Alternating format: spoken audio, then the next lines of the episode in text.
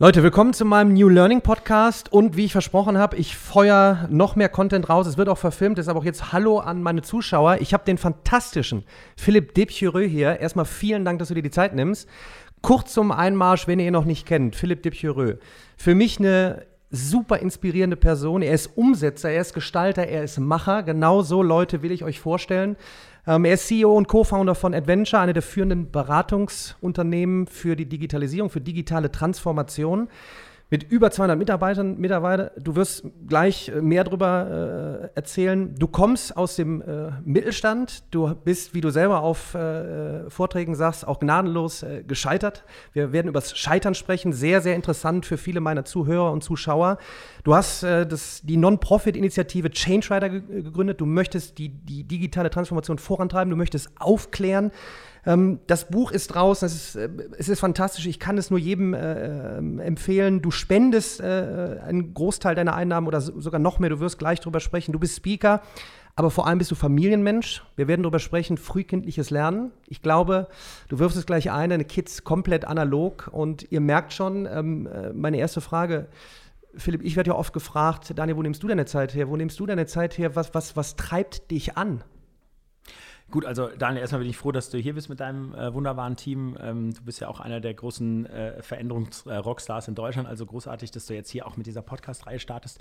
Ja gut, also was treibt mich an, es ist schon der Wandel sehr stark. Ne? Also dass wir ähm, eigentlich, ich sage immer in Deutschland und Europa eigentlich die besten Voraussetzungen haben, um den Wandel auch irgendwie hinzukriegen. Ne? Wir haben also Wohlstand, wir haben Vollbeschäftigung, die Wirtschaft lief auch die letzten zehn Jahre gut. Ja, wir haben auch wirklich schlaue Köpfe, die Land der, das Land der Dichter und Denker und auch der Erfinder. Ja, trotzdem ist es so, dass sich natürlich die Welt da draußen verändert. Ja, also auch die ähm, Anforderungen verändern sich. Äh, die Welt lebt, wird schnelllebiger. Ja, die Menschen, sowohl Kinder, Jugendliche als auch Erwachsene, müssen schneller auf Veränderungen reagieren. Und da stelle ich in der Breite schon fest, da tun wir uns einfach sehr schwer. Warum? Weil wir eben ein saturiertes Land sind. Uns geht es eben sehr gut. Wir sitzen auf dem Sofa, es ist ganz gemütlich. Ja, ist, ist in der Regel für die breite Masse eine gute Comfortzone und sich natürlich da rauszubewegen und zu sagen, hey, und jetzt denken wir mal Bildung neu, jetzt denken wir auch mal Wirtschaft neu, jetzt denken wir vielleicht mal Verteilung neu. Ja, das ist natürlich sehr, sehr schwierig, wenn, ähm, genau, wenn die Leute, die eben an den entscheidenden Hebeln sitzen, sagen, ach, es ist ja eigentlich äh, gut, Steuereinnahmen und alles sprudelt, Gewinne sprudeln, alles super. Wieso sollte ich was ändern? Genau. Unser Mittelstand, äh, unser Flaggschiff. Du kommst aus dem äh, Mittelstand. Lass uns bitte vorne anfangen, weil ich, ich finde es auch immer mega inspirierend, wenn ich, wenn ich die Geschichten hinter der Person höre. Wie, wie, wo war der Start vor Adventure?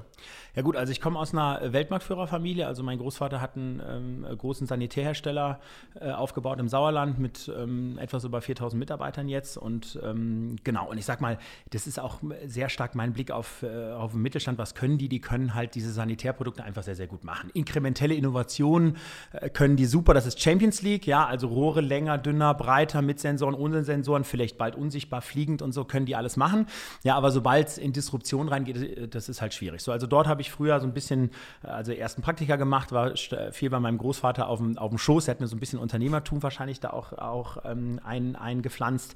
War dann, äh, war dann in der Beratung und ähm, habe eine kleine Unternehmensberatung im Bereich Marketing aufgebaut und war dann sechs Jahre lang CEO von einem Kunststofffolienhersteller. Also 300 Mitarbeiter, 70 Millionen Euro Umsatz. Die haben Kunststofffolien produziert. Und dort habe ich mich das erste Mal wirklich an der Disruption versucht. Ähm, und das hat nichts mit Digitalisierung zu tun, die Disruption, aber ähm, ich habe eigentlich alles in der Umsetzung falsch gemacht. Also ich bin wirklich dort in der Breite gescheitert, ja, weil es eben nicht inkrementell war, weil ich die Folie nicht dünner, nur dünner machen wollte und nicht irgendwie ein bisschen anders, sondern ich wollte was komplett Neues entwickeln. So, und das hat eben in der Art und Weise, wie ich es gemacht habe, ähm, nicht funktioniert. Und dann habe ich mir danach gedacht, gut, Philipp, hey, ähm, du willst eigentlich eine Company gründen, die den Unternehmen zeigt, dass sie äh, wie sie wirklich die Innovationen, die wirklich disruptiv sind, also die einen selber angreifen, die große Veränderungen mit sich bringen, ja, wie die das irgendwie dann umsetzen können. Und dann hatte ich das Glück, dass ich dann dort nach sechs Jahre, Jahren CEO-Zeit bin ich dann auch da rausgegangen aus dem Unternehmen. Dann habe ich Philipp Herrmann kennengelernt, also den zweiten Philipp bei Adventure. Ja, kam aus, äh, von Stanford, aus dem Silicon Valley, kam dann mit Design Thinking, die ein Start war um die Ecke Nutzerzentrierung. Da dachte ich mir, okay, was ist das denn? Ja, so, und äh, mal die Produkte vom Nutzer her ausdenken. So, und diese, diese ganz schnellen Entwicklungszyklen dann auch umsetzen. Ja, und dann haben wir gesagt, gut, dann lass uns zusammentun. Ich mit meinem Mittelstands-Know-how und meinem Unternehmens-Know-how und er eben dort sehr stark mit dem Thema äh, Umsetzung Umsetzung äh, aus Stanford kommt und dann haben wir uns sehr stark auf die Digitalisierung gestürzt. Wann war das? Äh, welches das Jahr? war äh, vor jetzt genau zehn Jahren. Also zehn 2010 Jahre haben wir angefangen Und äh, da waren wir natürlich mit Abstand Pionier, Ja, First Mover ähm, und haben eigentlich das Thema Digitalisierung kommen sehen als großen, ich sag mal, Megatrend, wie Globalisierung dann ja auch einer war, immer noch ist. Ja, und, ähm, und haben dann eben die Digitalisierung genutzt, weil man eben dort eben sehr schnell Dinge testen kann, sehr schnell Dinge ausprobieren kann, weil man dort eben nicht äh, wie im technischen Bereich fünf Jahre Entwicklungszyklen hat. Und so sind wir dann mit Adventure dann 2010 dann gestartet, genau, und haben uns dann eben durch alle Höhen und Tiefen äh, dann durchentwickelt, genau.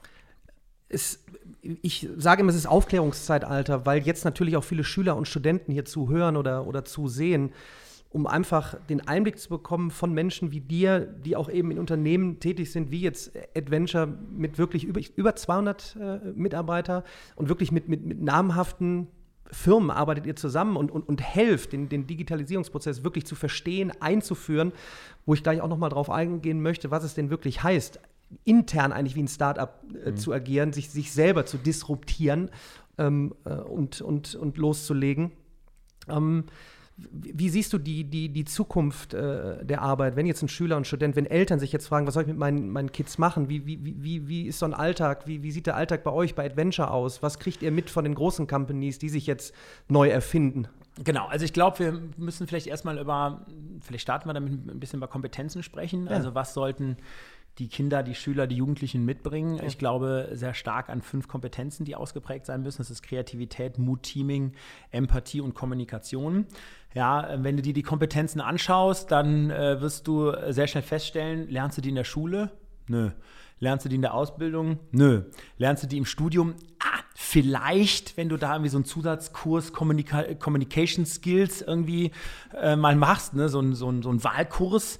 Ja, aber in der Regel ist natürlich unser System nicht darauf ausgelegt. Das heißt, wenn du jetzt wieder auf Adventure schaust, was ist mir wichtig und was ist uns wichtig, das sind diese fünf Skills. Und ich glaube, wenn ich jetzt auch an meine Kinder denke, werden wir wahrscheinlich auch später darüber sprechen, da ähm, versuchen meine Frauen nicht alles, dass die Kinder diese fünf Skills äh, entwickeln, weil, weil die, die, die Jobs da draußen, das ist auch die Message an die Eltern und auch die Jugendlichen und Kinder, die jetzt auch vielleicht zuhören, ja, das wird sich so schnell ändern. Das heißt, äh, die Jobs, die vielleicht meine Kinder in zehn Jahren machen, da glaube ich, dass, dass, die, dass es die noch gar nicht gibt. Ja. ja, so. Also das heißt, du musst einfach schnell reagieren können und im Zuge der Digitalisierung glaube ich, dass gerade die Themen Kommunikation, Empathie und Teaming immer wichtiger werden, weil wir immer viel stärker in, ein, in einen zwischenmenschlichen Kontakt kommen müssen. Ja, weil wir viel mehr auch Menschen erklären müssen, warum ist denn Digitalisierung gut, weil viele haben ja auch Angst vor dem Ja. Thema. Ja, so und da eben, ähm, äh, ich sag mal, werden, glaube ich, massiv Jobs geschaffen oder eigentlich jeder Job wird diese, wird, wird diese, wird dieses Skill-Anforderungsprofil haben. Ja, so und deswegen glaube ich, dass, dass das so ein guter Grundstock ist. Natürlich muss man sich natürlich dann fachlich irgendwie mal auch in eine Richtung entwickeln. Man muss natürlich auch eine gewisse Fachkompetenz mitbringen, ist ja auch klar. Ja, je nachdem, in welchen Bereich man geht. So, ähm, äh, so und generell glaube ich, was jetzt, ähm, äh, was jetzt die, die unterschiedlichen Jobprofile angeht, also äh, ich bin natürlich ein Unternehmer, du bist ja, du bist ja auch ein Entrepreneur, ne? also da glaube ich schon, dass immer mehr junge Menschen sich mit dem Thema Unternehmertum und Entrepreneurship auch beschäftigen wollen. Die Frage ist nur, ähm, wie machen sie das dann auch? Genau. Es gibt ja auch keine Möglichkeit, in der Schule gibt es ja keinen Tag in der Woche, den man ja, finde ich, mal einführen könnte, ne, wo man sagen könnte, da machen wir jetzt mal einen Tag Entrepreneurship. Du gehst mal in die Startup-Welt, du gehst mal in die Corporate-Welt. Wie, wie, wie machen die das eigentlich? Wie gründet man eigentlich? Was sind überhaupt die Risiken? Was gibt es für Förderprogramme? Ja, wie kann man überhaupt so ein Unternehmen aufbauen? Da gibt es ja ganz viele Leute in Deutschland, die dazu die geilsten Geschichten erzählen können ja, und da wirklich helfen können und auch helfen würden, ohne dass sie dafür was in Rechnung stellen würden. Ne? Also ähm, genau, also das ist eigentlich die Frage, ob man eher in diese Schiene gehen, gehen möchte und das ist auch die Frage, äh, wie kann man dann den Kindern helfen, da reinzukommen, weil es ist natürlich noch häufig so, dass die Kinder vielleicht eher gründen, wo die Eltern vielleicht auch vielleicht einen Entrepreneurship-Hintergrund haben oder vielleicht eine Unternehmerfamilie. Kommt, das ändert sich ein bisschen, aber da ist natürlich die Hürde einfach sehr, sehr groß, weil wir in Deutschland natürlich schon ein Land sind, wo wir eher auf Sicherheit schauen, auf Kontinuität schauen und äh, kommt denn auch das Gehalt auch jeden Tag und äh, jeden Monat und das ist natürlich beim Entrepreneurship eben anders. Ne? So und ähm, genau, ich glaube, das sind so die Überlegungen, die man, die man mal, die man mal machen kann und dann empfehle ich auch jedem in einem, in einem frühen Stadium auch äh, Schülerpraktika machen wir also auch bei Adventure. Ne? Okay. Ich hatte jetzt auch zwei Wochen einen äh, 16-Jährigen in Berlin sitzen bei, äh, bei, uns im Team. Ja, ich hatte schon 15-jährigen Praktikanten hier eine Woche sitzen. So, die gehen einfach mal rein, die schauen sich das mal an. Okay, also wie baut man jetzt ein Startup auf? Wie machen jetzt, äh, wie macht jetzt ein Unternehmen Innovation mit Startup-Methodiken? Wie funktioniert es? Ja, so und dann äh, genau, also äh, einfach mal in die Welt reinzuschnuppern und natürlich auch in die Corporate-Welt, in die Mittelstandswelt reinzuschnuppern. Ja, oder vielleicht mal gucken, wie ist es denn eigentlich mal drei Tage oder vier Tage mal für den Staat zu arbeiten. Kann ja auch total spannend sein. Absolut. Und für mich äh, Thema New Learning, das habe ich mir jetzt so auf die Fahne äh, geschrieben. Wie, wie sieht das eigentlich aus, das, das New Learning-Ökosystem, äh, weder nur an, online noch nur offline? Wir müssen über Architektur nachdenken. Wir sitzen hier in, äh, in München bei dir in den Adventure-Büros. Äh, es ist einfach, du, du gehst hier eigentlich schon mit Spaß rein, weil es auch toll aussieht. Ja, ist ja auch ein Thema in meinem äh, Buch. Ähm, bevor wir jetzt überall Access Points hinhängen und, und, Internet reinwerfen und alles mit Tablets ausstatten, wäre es auch einfach mal schön, wenn wir, wenn wir in Räumlichkeiten gehen, wo tolle Menschen sind wo wir kommunikativ unterwegs sind und wo wir genau das machen und wo es um Fähigkeiten geht und Thema Gründen. Ich bin ja auch Botschafter für, für, für Jugend gründet, dass auch nicht jeder unbedingt gründen muss, genau. eine eigene Firma. Sich, du wirst es bestätigen, ich kann es als Unternehmer bestätigen, wir haben Verantwortung. Ähm, Riesenverantwortungen, manchmal schlaflose Nächte, kann ich zumindest von mir erzählen, ja, wenn es so darum auf. geht, Geschäftsmodelle nach vorne zu treiben, Klar. sich selber neu äh, zu erfinden aber zu erleben, dass auch immer mehr Kon Konzerne äh, eigene, nennen wir es einfach mal Start-up-Abteilungen machen. Und das mhm. macht ihr ja auch bei Unternehmen. Ja, also bleibt doch erstmal bei eurem Kerngeschäft, man muss ja auch Geld verdienen, aber pflanzt doch mal eine Unit und lasst den mal alleine und, und, und testet und dann entwickelt was Neues. Und wie, wie geht das eben davor? Und ich habe es ja mit dem mathematischen Hintergrund, versuche ich auch oft zu erklären, in immer kürzeren Zeitabständen passiert immer mehr. 60 Prozent der Jobs in zehn Jahren kennen wir noch gar nicht. Ja, wie kann ich mich denn auf so einen Job vorbereiten? Ja, eben nicht mehr mit Fachskills genau dafür, sondern mit den was du vorhin er erwähnt hast, ich bin immer wieder mit dabei, Dinge hinterfragen, diskutieren, mal zu lernen, vorzutragen vor anderen Leuten, holt die Leute rein, holt dich in die Schulen, in die Universitäten rein, äh, mich, wen auch immer, äh, inspirierende Vorträge. Ich habe dich kennengelernt, ähm, äh, da hast du vorgetragen in Düsseldorf nach fünf Minuten hast du die Bühne schon abgefackelt und du äh, im Zeitalter von Digitalisierung, viele, viele Lehrer haben vielleicht auch Ängste, oh, haben wir, spielen wir dann überhaupt noch eine Rolle? Ja, natürlich. Wir brauchen die Leute, die dich abholen. Es geht um, um, um, um eben diese neuen Fähigkeiten und sich darauf einzustellen, ähm, wie ich auch örtlich, wenn ich vor Ort bin hier, ähm, wie ein neuer Alltag aussehen mag. Und ähm, ich bin ein Freund von Umsetzung. Und bevor wir noch mehr Content produzieren äh, und danach nicht, nicht loslegen können, ich möchte, dass man loslegt. Also, dass man nach diesem Podcast, wenn man den auch geschaut hat, dass Leute bei, sich bei euch melden bei Adventure und dann einfach mal mit einer Schulklasse hinkommen, was auch immer. Und so habe ich dich kennen und schätzen gelernt, dass du da auch nicht lang fackelst, sondern dass du bereit bist, äh, äh, da umzusetzen. Dann gehen wir doch mal ins frühkindliche Lernen. Ähm, äh, ich denke mal, es ist für viele sehr interessant. Du hast vier Kinder und eigentlich äh, auf deiner Website steht äh, fast komplett analog. Ja, genau. Also äh, diese Kinder sind zwei, fünf, zehn, 13 Jahre alt. Also das heißt, bei den, bei, beim Zehnjährigen und bei der 13-Jährigen ähm, sollte man eigentlich denken, dass die ja komplett in der digitalen Welt sind. So, also sind sie nicht. Ja, also die Lotte hat jetzt, ähm, unsere 13-Jährige hat jetzt äh, vor zwei Monaten einen Computer bekommen, ja, wo sie eine Screentime hat von äh, 30 Minuten ähm, am Tag, ähm, wo sie, ähm, äh, wo sie, wenn sie mit ihrer Digitalkamera Fotos macht, die Fotos draufladen kann, wo das Internet komplett gesperrt ist ja, und wo sie ein Zehn-Finger-Lernen-Schreibprogramm drauf hat und wo sie jetzt mit Word ein bisschen rumtippen kann. Ja, so.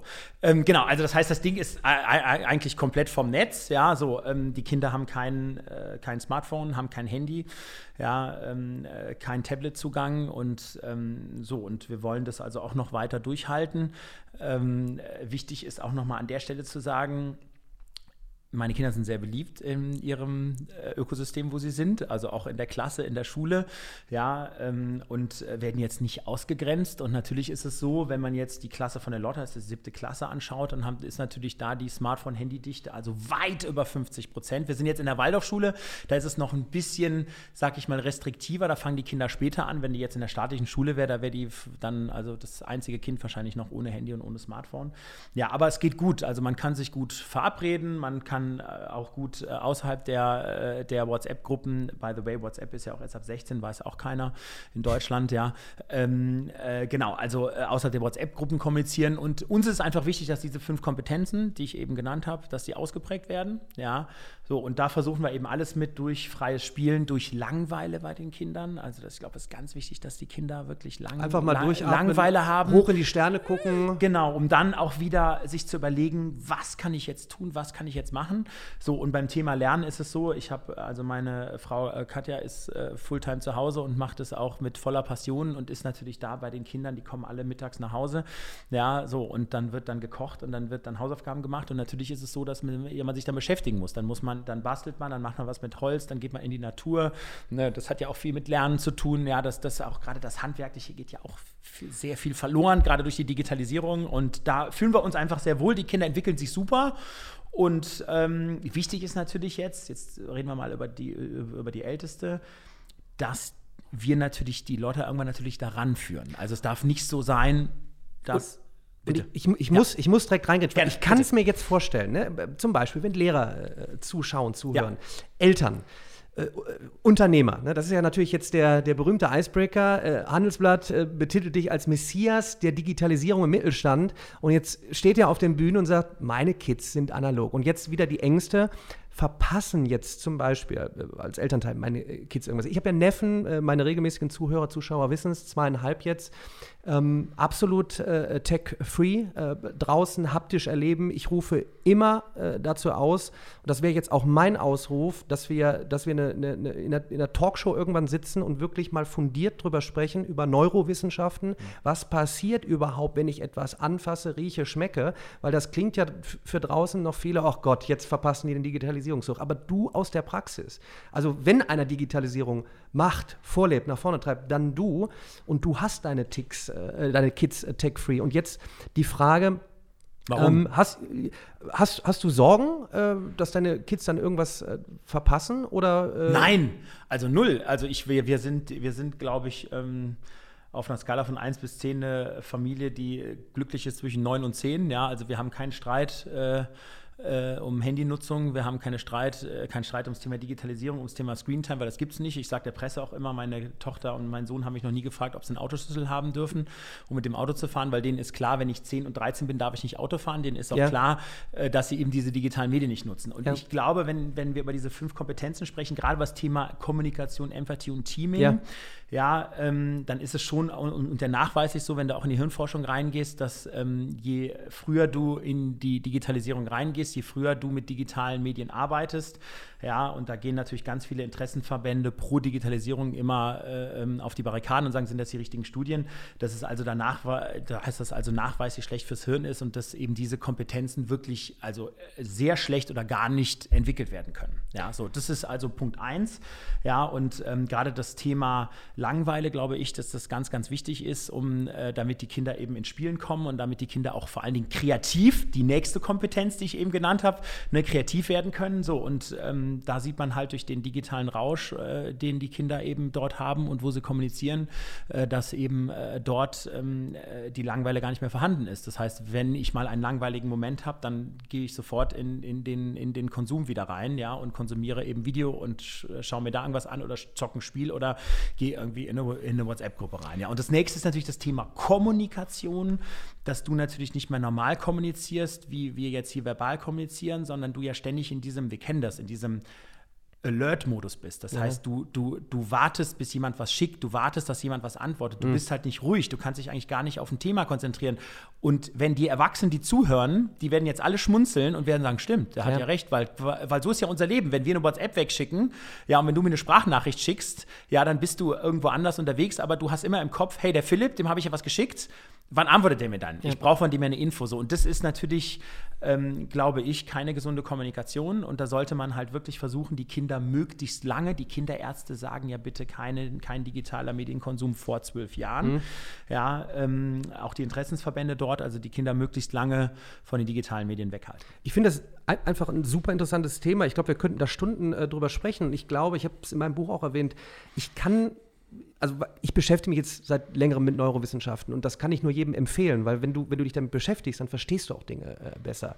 Ähm, ob das jetzt ab acht oder neun oder zehn ist, ab irgendeinem äh, Alter, wie du auch sagst, wenn du, wenn du gut ausgeprägt bist, wenn du, wenn du, wenn du, wenn du alles durch, durch, durch, äh, wenn du mit Menschen groß geworden bist, wenn du, wenn du kommuniziert hast, wenn du gespielt hast, wenn du dich entwickelt hast, dann ist das Smartphone oder das Tablet oder mein Anliegen natürlich mit der Roberta-Initiative Robotik für Kids, das mhm. kann super Spaß machen. Ich war gestern bei einem Projekt Code for Space, wo es um ein Weltraumprojekt geht, wo die Kids Spaß haben, wo es nicht die ganze Zeit Ping, Ping, Ping, Ping, Ping macht, sondern wo die diese Devices positiverweise genutzt werden. Also, das ist ja die große Frage. Wir Deutschen, habe ich das Gefühl, wollen ja jetzt eigentlich, wir hatten bisher dieses System, dieses Schulsystem und jetzt wollen wir möglichst eine Lösung haben.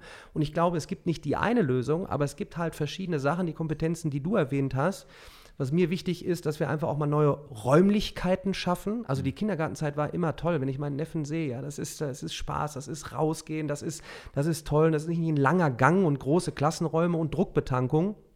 Ähm, ich glaube, und deshalb versuche ich auch, äh, sol solchen Content wie hier zu produzieren, dass wir da mehr Debatten starten, aber fundiert. Und ich kann mir jetzt schon vorstellen, wie auch manche da sagen, das kann doch nicht wahr sein. Also du willst doch jetzt nicht ernsthaft sagen, erst ab 12 oder 13. Und in meinem Buch habe ich gesagt, denkt zumindest drüber nach, wenn führende Tech-CEOs ihre Kids bis 12 tech-free erziehen. Und wenn es jetzt auch noch hier Leute wie du sagen, ich glaube, es gibt nicht die, die Nonplusultra-Lösung, aber wir sollten das zumindest viel, viel mehr in die Diskussion mit aufnehmen. Also, das finde ich super. Und jetzt ist mir eins wichtig, also auch für alle Zuhörer und Zuschauer.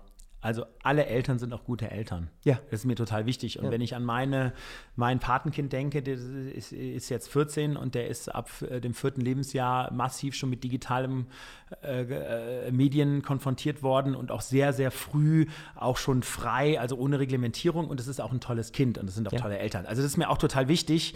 Ja, wir haben die Entscheidung für uns jetzt eben so getroffen. Meine Mission ist so ein bisschen auch, wie du ja auch eine Mission hast, ähm, dass ich den Eltern eben sage, hey Leute, äh, tut mir bitte eingefallen, gefallen, äh, vertraut euren Kindern dort nicht. Ja, gerade in dem jungen Alter, wenn ihr digitale Medien gebt, seid immer schlauer als die.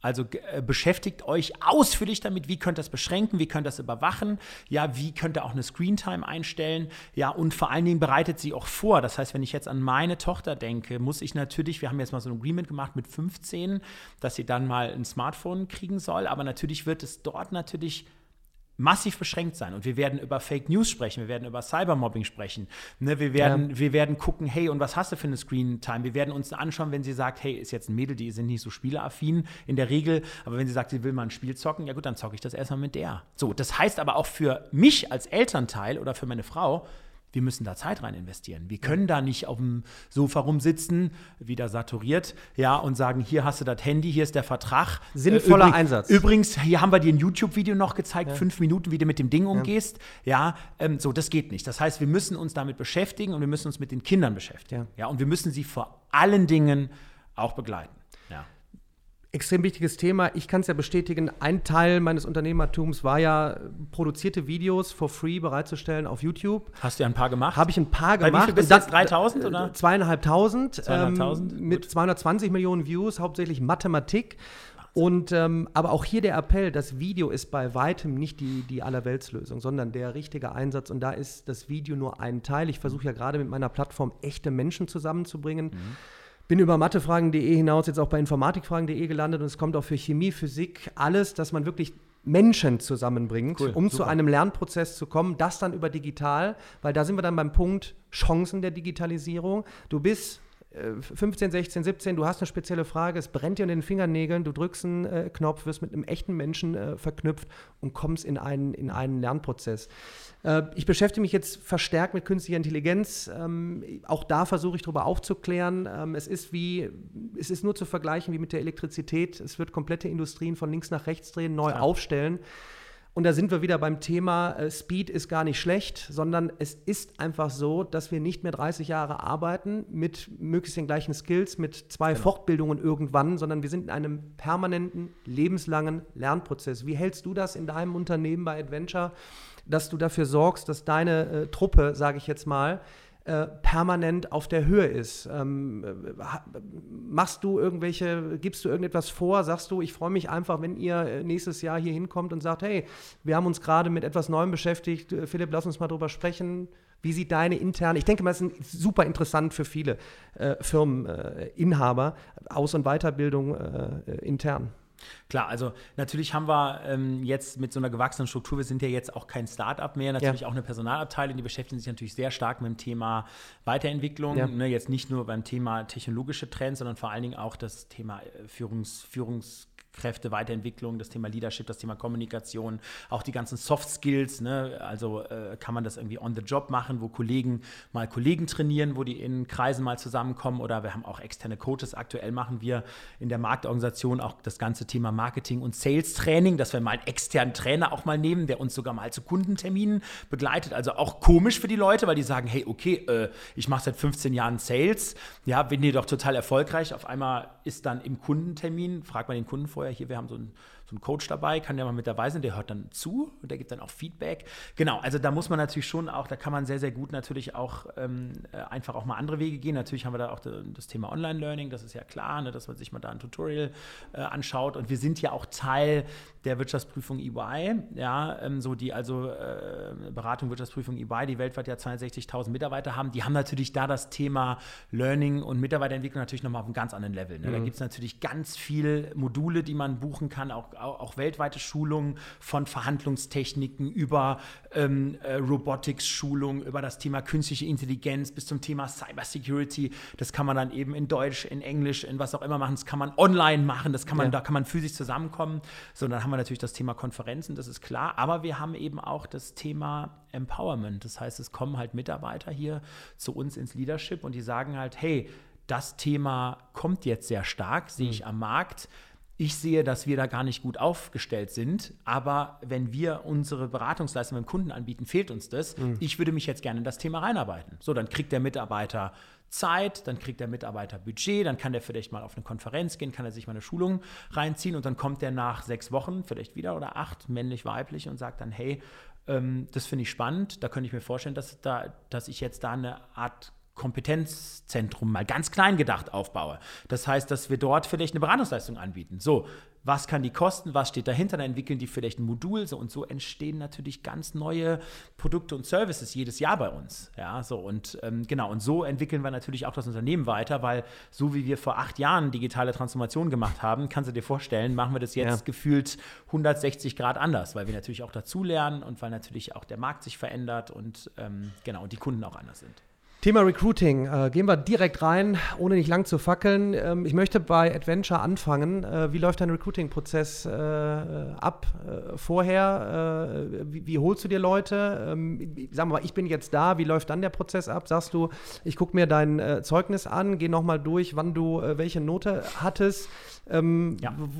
Wonach sucht ihr? Also genau, also hier sitzt jemand, der hat einen ähm, großartigen Abiturschnitt gemacht, nämlich äh, 3,6. Wow. Ähm, genau, also ich sage ja immer, ein gutes Pferd springt knapp.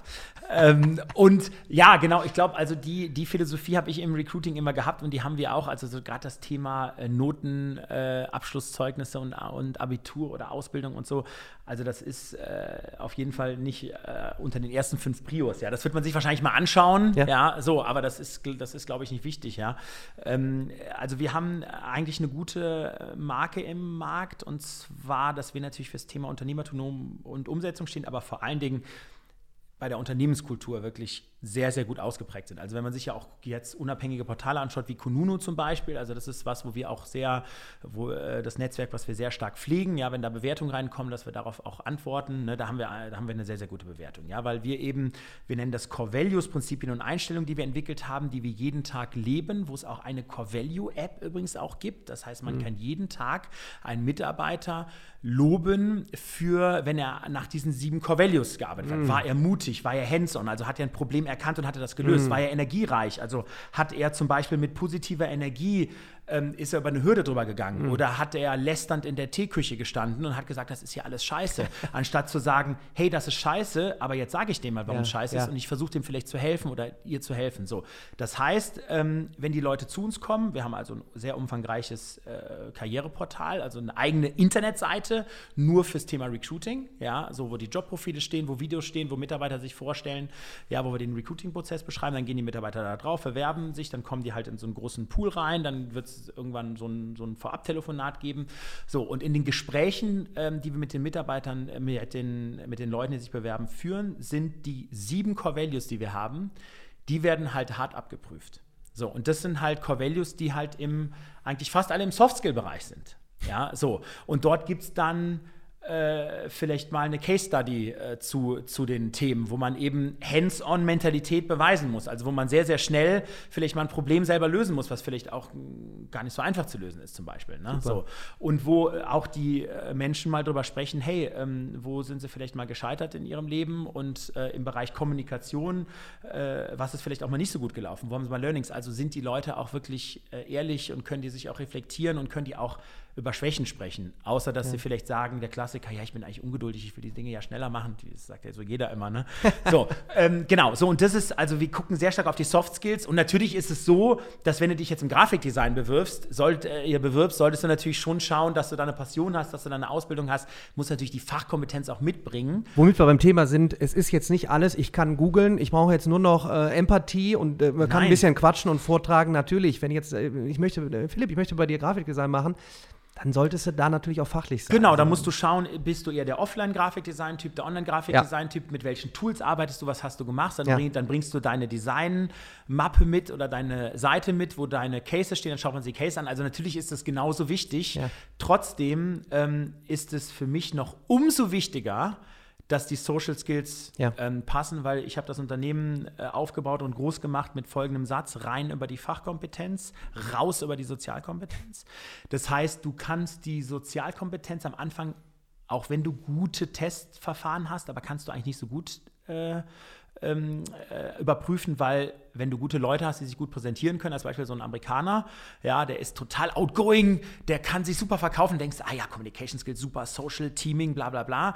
Und du merkst, und fachlich kannst du es prüfen, machst einen Check, aber du merkst eigentlich erst, wenn der zwei, drei, vier, fünf Wochen im Team ist, ja, ähm, sie oder er passt es. Also ist, ist die Person Teamplayer, ja, äh, redet die offen über Probleme guckt sie über den Tellerrand drüber, hey, da sitzt eine Kollegin, die hat ein Problem, kann ich dir irgendwie helfen? Ja, so auch in Drucksituationen, ne? also Beratungsgeschäft, hey, das Ding muss um 18 Uhr jetzt verschickt werden heute, ja, wie gehe ich damit um? Ja, ja mache ich da jetzt Druck von oben nach unten oder nicht so? Und da ist es schon so, dass wenn wir sehen, wenn die Sozialkompetenz nicht passt, also wenn wir sehen, da sind vielleicht Mobbing-Themen oder da sind Leute nicht ehrlich, dann ist es schon, dafür ist die Probezeit ja da, dann nehmen wir sie auch hart raus. Also ja. wir sind nicht, äh, ich bin nicht dafür da, die Leute dann noch ähm, à la Corporate fünf ja. Jahre im Social Skill Bereich weiterzuentwickeln. Ja? ja? Da erwarte ich, dass die mit einem gewissen Skillset zu uns kommen. Und wenn das Skillset, das Fundament da ist, dann kann ich Fachkompetenz immer einfach reinkippen. Mhm. Ja, aber ich glaube, dass äh, je nachdem auch in welcher Altersstufe die Menschen sich befinden, die zu uns kommen,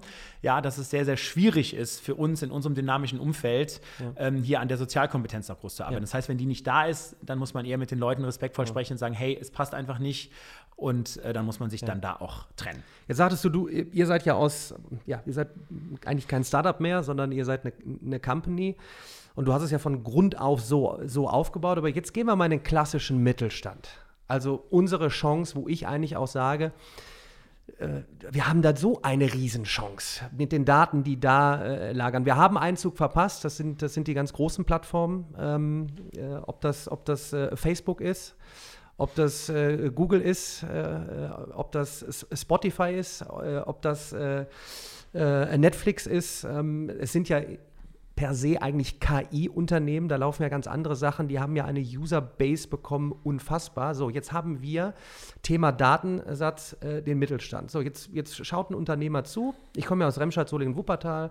Bergisches Land, ja, das ist auch sehr, also vor allem Remscheid, klassische Industrie. Auftragsbücher, wie du sagtest, sind voll. Und äh, es, ist ja noch. noch, es ist ja noch immer J. Jangen, ja, heißt genau. es bei uns. Ähm, Ähm, und dann empfehle ich immer, dann klärt euch erstmal auf. Ich lese gerade ein Buch, das heißt The Future is faster than you think. Es ist wirklich jetzt so, ähm, jetzt kommen Sachen zusammen in nicht nur die Daten, die wir sammeln permanent, die Computer Power, die wir haben, das äh, auszuwerten, Fortschritt im Bereich maschinelles Lernen, eine Untereinheit von, von künstlicher Intelligenz, äh, ähm, Durchbrüche sondersgleichen. Ähm, und wir haben eigentlich äh, Know-how, gerade mit dem Fraunhofer-Institut, mit dem ich äh, viel mache. Und wie knacken wir jetzt diesen Mittelstand auf? Das ist ja auch eigentlich euer Thema mit Adventure. Also da ist jetzt einer, der sagt sich jetzt, soll ich jetzt einfach so weitermachen oder soll ich einfach mal in die Zukunft gehen? Natürlich muss das Geschäftsmodell bleiben. Wie, wie, geht man jetzt, wie geht man jetzt vor? Auch für Schüler und Studenten interessant, weil man wird dann nicht vielleicht unbedingt in einem Startup arbeiten, sondern in einem Unternehmen, was sich neu Klar. erfindet. Und wie, was ist auch deine Empfehlung für den Mittelstand? Wie soll ja. ich denn beginnen? Ja, also wichtig ist, ähm, du hast es eben schon gesagt, ähm, das Thema Business to Consumer, also die Konsumentenwelt, also die Portale, das Thema E-Commerce. Also da ist, da haben wir das Fußballspiel verloren. Ja? Also das heißt, da steht es 6-0 gegen uns, Abpfiff gefühlt jetzt 94 Minuten. Also da, da gibt's, da wird es immer wieder neue Modelle geben, aber ich sag mal, die großen Modelle sind besetzt in Asien und Amerika, ja. der Zug ist abgefahren. So, wir reden ja jetzt sehr stark wahrscheinlich über die B2B-Welt. Das ja. heißt also, wie jetzt irgendwie ein Mittelständler, der jetzt mit einem Konzern oder mit einem anderen Unternehmen, der irgendwelche Teile dahin liefert und irgendwas produziert oder vielleicht eine Dienstleistung anbietet. So, und da ist es schon so, dass also, wie du sagst, äh, saturiert, die Buden laufen gut, ja. So, und dort hat man, und dort kommt man jetzt natürlich mit dem Thema Thema, hey, Kundenschnittstellen verändern sich, Kunden verändern sich, Einkäufer werden ganz einfach vielleicht jünger, ja, die äh, kaufen jetzt mehr digitaler ein. So, wenn du das jetzt so in der Kernorganisation eher erstmal besprichst mit den Menschen dort, dann sagen die ja, nee, also jetzt schauen wir uns mal die Zahlen an. Wir haben ja weiterhin unser Wachstum 2 bis 6 Prozent oder 8 Prozent, 10 Prozent, hey, super hoch profitabel. Ne, da sind die eher bewahrend unterwegs. Und das Wort Bewahrerorganisation, das habe ich auch so ein bisschen geprägt, ja, das soll jetzt gar nicht böse sein, weil es gibt ja auch was zu bewahren. Die sollen ja kein crazy Shit machen wie so ein Startup, die sagen, ich habe nichts zu verlieren scheiß drauf, ich teste mal, wenn ich scheiter, egal, mache ich das nächste, weil ähm, die müssen ja gucken, dass sie das, was, was die, die letzten Jahrzehnte groß gemacht hat, dass die das erstmal weitermachen. Das ist erstmal die Message 1. Inkrementell, dass ihr ein ERP-System einführt, also ein Computersystem, wo ihr intern von Abteilung zu Abteilung kommuniziert, wo mal ein Warenstrom aufgenommen wird, wo irgendwie Kundendaten mit einfließen, ist ein No-Brainer macht auch fast jeder mittlerweile zum Glück. Ja, so, also da sind wir unterwegs. Es geht ja eher darum, wie kann ich jetzt als Mittelständler schnell mit meinem bestehenden Kunden in einen digitalen Kontakt kommen. Das machen die meisten noch gar nicht. Da sind natürlich, ist ein Außendienstler draußen, der verkauft das Produkt, der nimmt das dann irgendwie auf, ja, schreibt das auf, die Bestellung. So, da gibt es dann noch eine Faxkommunikation, da gibt es eine E-Mail-Kommunikation, aber sage ich mal, so, die, so der richtige Digitalkanal, dass man über Customer-Portale, über Kundenportale mal denkt, ja, wo man mal Ersatzteile bestellen könnte, so, da sind noch ganz viele ganz weit von entfernt. So, und da ähm, gehen wir halt so vor, dass wir sagen, hey, geh doch einfach mal raus aus der bewahrenden Organisation. Ja, musst dir vorstellen, wie auf so einer grünen Wiese, so ein Startup, das hat erstmal nichts zu verlieren, das wird mit ein bisschen Geld ausgestattet.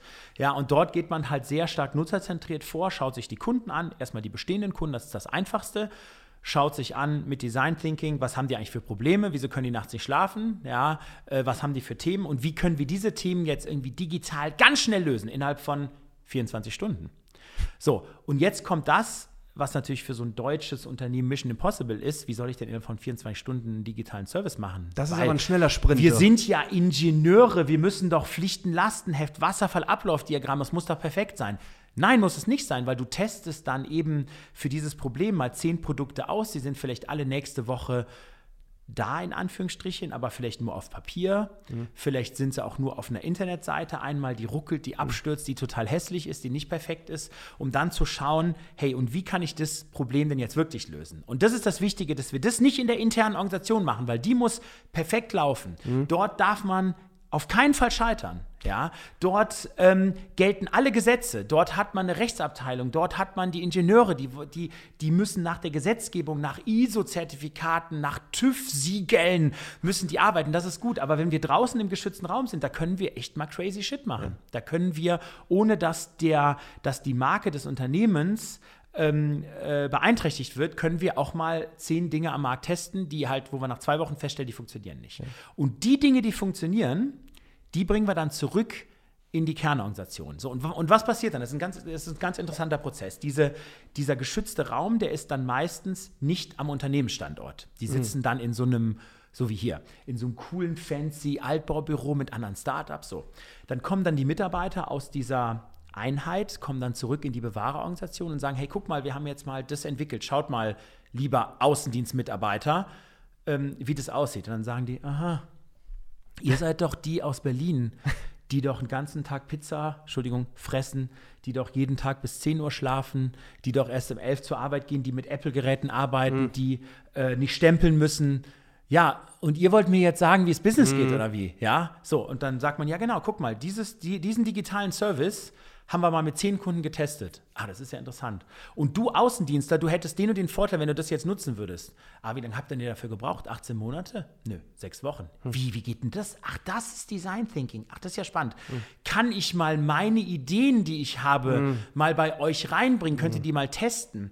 Ja, ich habe übrigens auch drei Kunden, die haben genau das Problem. Hm. Sollen wir das da vielleicht auch mal testen? Und dann schaffst du nach so ungefähr zwei, drei Monaten der klaren, strikten Trennung, hm öffnest du die Türen und dann geht, gehen quasi die Kompetenzen und die Ideen und der Marktzugang von der Kernorganisation, die gehen dann in diese Einheit rein. Und diese Einheit bringt halt diese ganz schnellen Umsetzungskompetenzen, also weg von Perfektion hin zur Umsetzung, weg von Kontrolle, radikale Nutzzentrierung, zurück in die Kernorganisation. Und so schaffst du eben dort dann irgendwann auch ein großes System, wo man sagt, du kannst eigentlich die Ideen in dem geschützten Raum immer mal testen Ne? Du kannst dort, darfst dort scheitern und das, was aber funktioniert im Kleinen, das kommt zurück in die Kernorganisation und wird dann von der Kernorganisation perfekt gemacht. Ja, dann brauchen super. wir wieder TÜV, Sicherheit, Gesetz, dann äh, drücken die das in den Markt rein, dann wird das perfekt produziert ja. mit allen Funktionen, die man dann braucht.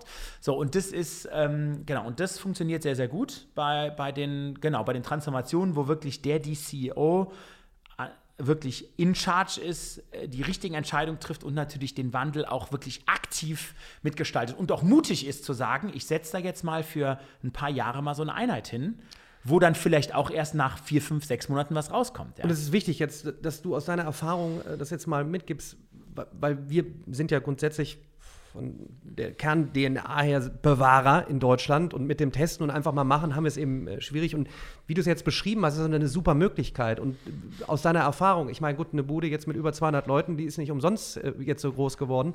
Ähm, es machen ja auch immer mehr, dass draußen den Leuten einfach klar wird, Leute, so, so, so hoppelt der Hase jetzt eben, äh, eben da draußen. Das ist nicht mehr, äh, Philipp de Bireux hat äh, mit, seiner, mit seiner Bude irgendwie so bei, das bei Zweien gemacht, sondern das ist doch die Rückmeldung, oder? Dass es bei immer mehr, auch da, immer genau. mehr Unternehmen dann auch fruchtet. Genau, also erstmal hat es, wenn man sich jetzt die Wettbewerbslandschaft von uns anschaut, von Adventure, ne, hat es natürlich jedes Beratungsunternehmen, auch die ganz großen, haben unser Vorgehen also komplett übernommen, sozusagen kopiert. Also das ist natürlich schon mal Beweis 1 und Beweis 2 ist, dass die großen Transformationen, da gibt es ja noch wenige, die ja wirklich sich erfolgreich oder auf dem Weg sind, sich erfolgreich digital zu transformieren, die haben es genau so gemacht. Mhm. Es gibt also keine digitale Transformation, die erfolgreich ist, wo man gesagt hat, ich mache das alles intern.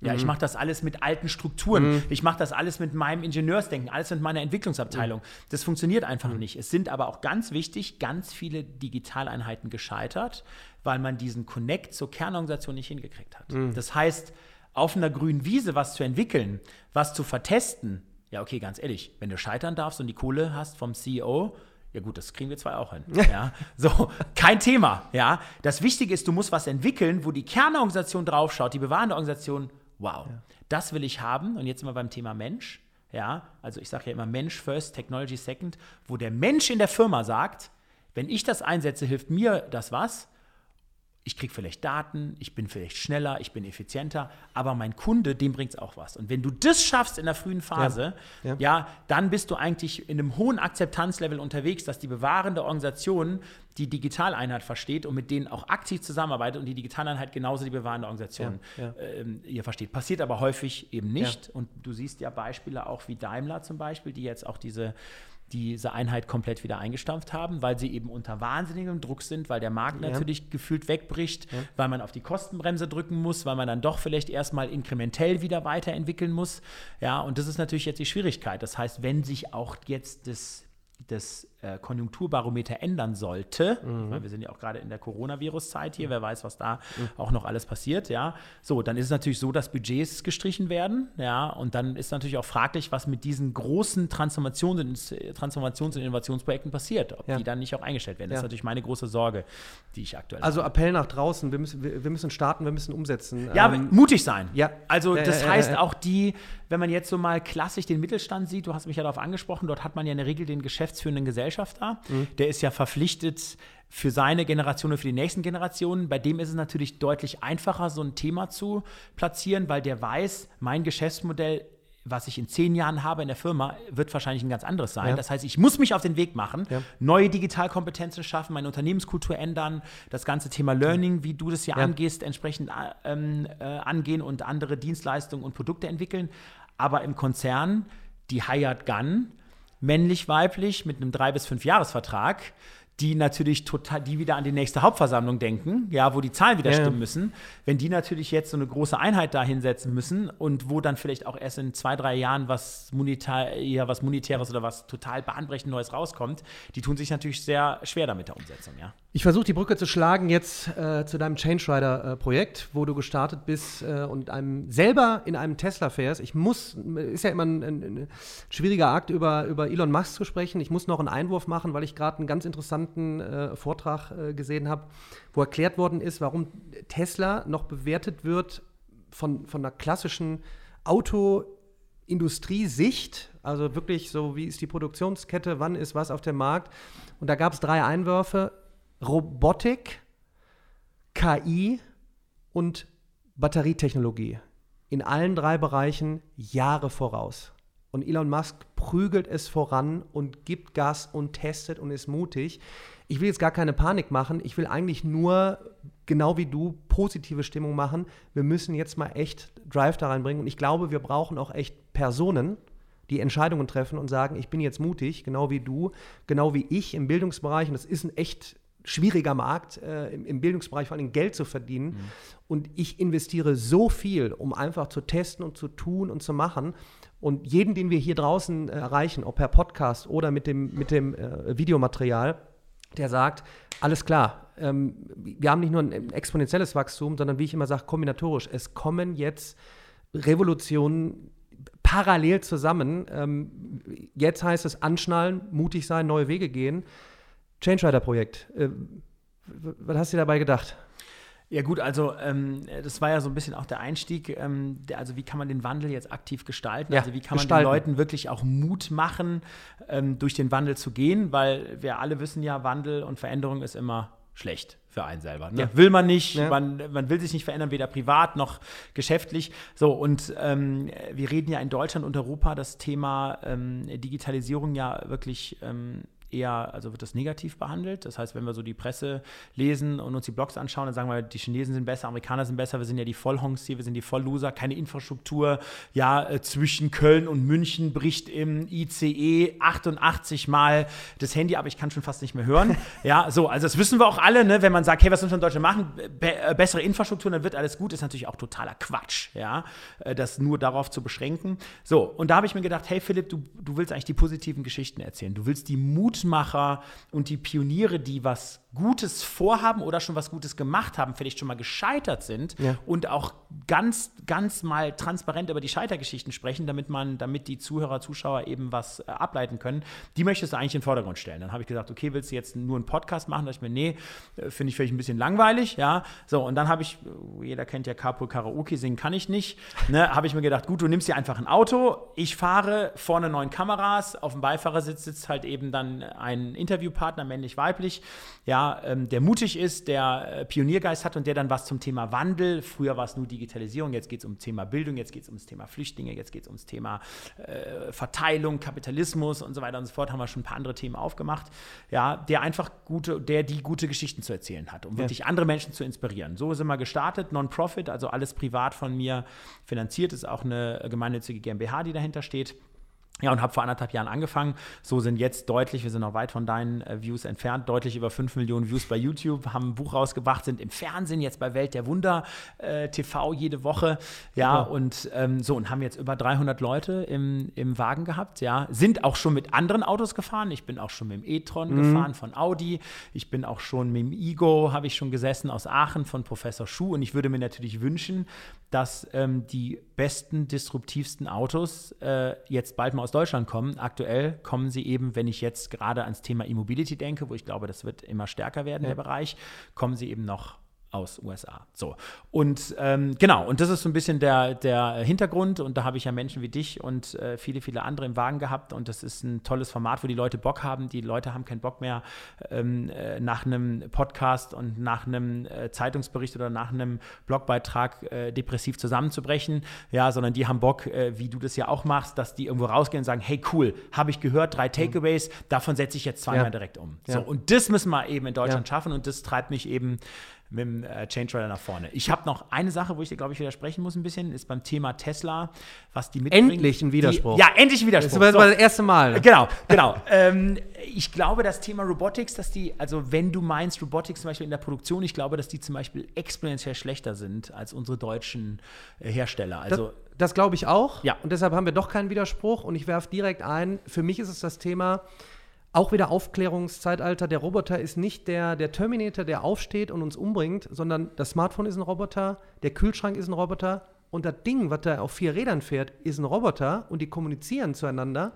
Und nur mal jetzt, auch wenn einer aus der Automobilindustrie ähm, äh, zuschaut, zuhört, wenn die jetzt bald auf einen Button drücken und sagen, wir haben jetzt eine Ride-Sharing-Plattform, ja, weil absolut. die alle untereinander kommunizieren ja. Und das läuft schon in Ach, der bei dir ist es, okay. Also wenn weißt das, du, was ich meine? Wenn der, wenn der Wagen der Roboter ist, gebe ich dir recht, weil das ist nämlich, glaube ich, das, wo die Deutschen auch noch den Denkfehler machen. Die Deutschen denken, weil sie in den Robotics in der Produktion besser sind, Ganz genau. sind sie dann auch ein besserer Hersteller. Nein, weit, äh, weit gefehlt, weil das Thema Plattformökonomie, ja. das Thema Vernetzung, das ja. Thema Usability, deswegen bin ich ja auch Tesla-Fahrer. Ich bin ja begeisterter Tesla-Fahrer, weil du hast drei Knöpfe. Ja. ja und du hast ja. eine Usability, die spielen dir über Nacht ein Update rein. Ja. Da steigst du am nächsten Morgen in den Wagen, du denkst eigentlich, du kannst den gar nicht fahren, weil das ist alles anders. Aber nach 30 Sekunden hast du sofort verstanden, denkst, okay, geil, da ist jetzt das verstanden. Also Over-the-Air-Updates, das ist ja, da sind unsere Deutschen noch so weit von entfernt. Da musst du bezahlen, da musst du einen USB-Stick einspielen, da musst du in die Werkstatt fahren.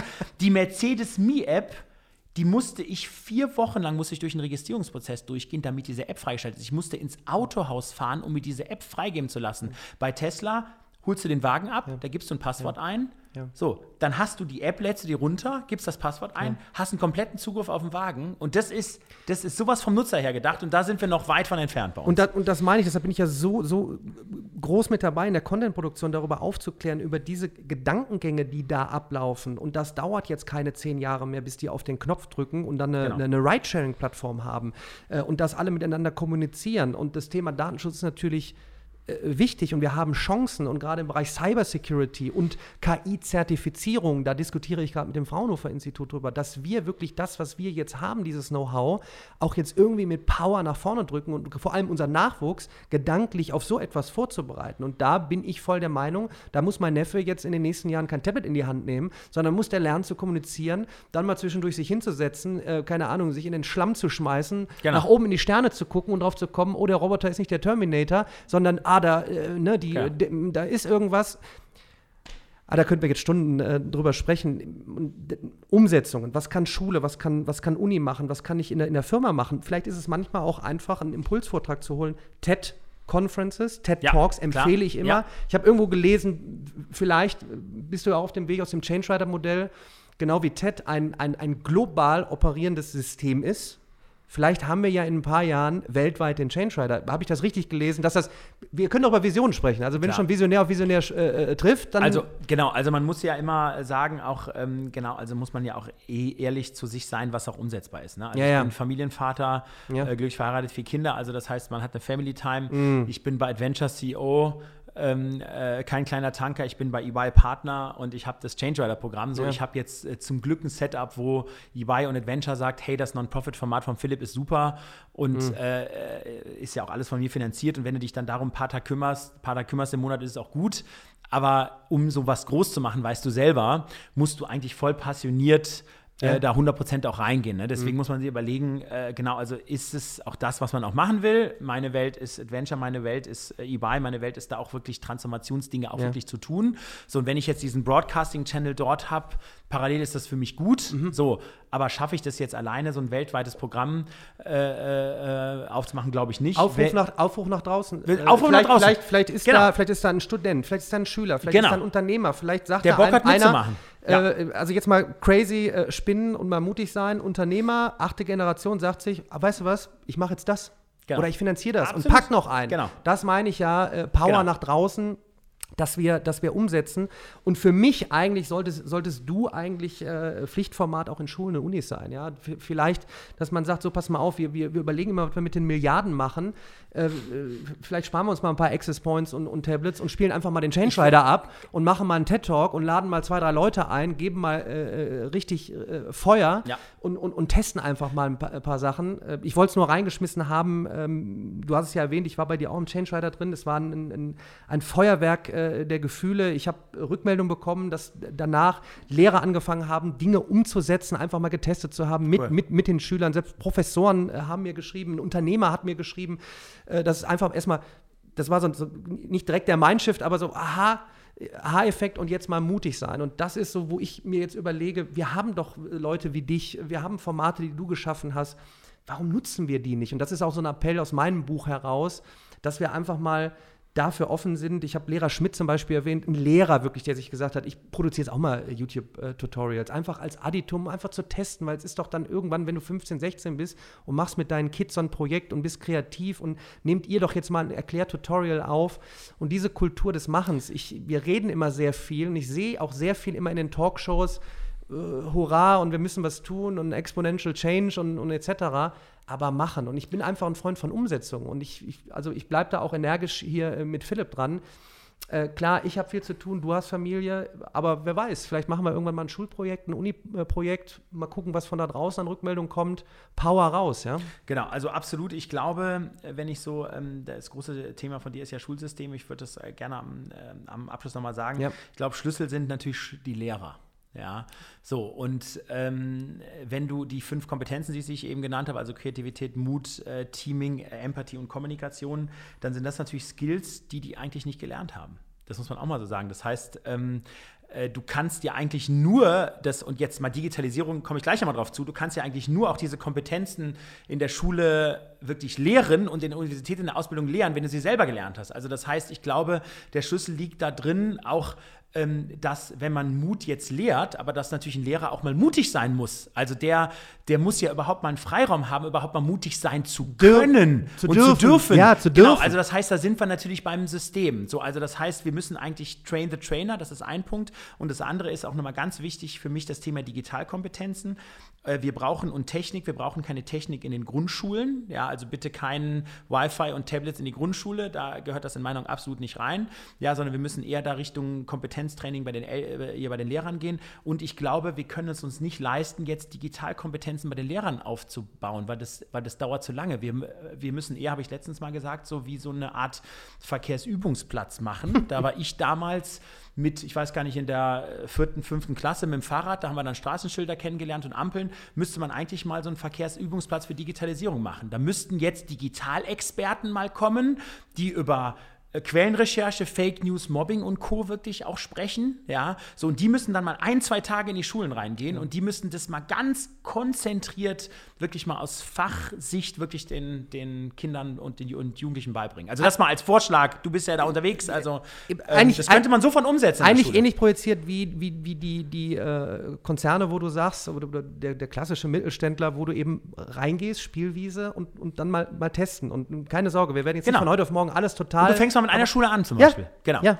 ja Absolut. super. Also, Philipp, äh, ich danke dir. Ich, ich bin mega gespannt, was im Nachgang äh, kommt. Ob von Schüler, Studenten, Eltern. Ist die Stunde schon rum? Äh, Leon, ja, wir würden wahrscheinlich noch zwei, zwei drei Ich Stunden äh, sagen, quatschen. ich Ich, glaube, Fühlt sich an wie zehn Minuten. vielleicht, vielleicht bauen wir auch einfach äh, einen Joe Rogan Podcast auf, wo wir einfach mal drei Stunden dann irgendwann sprechen.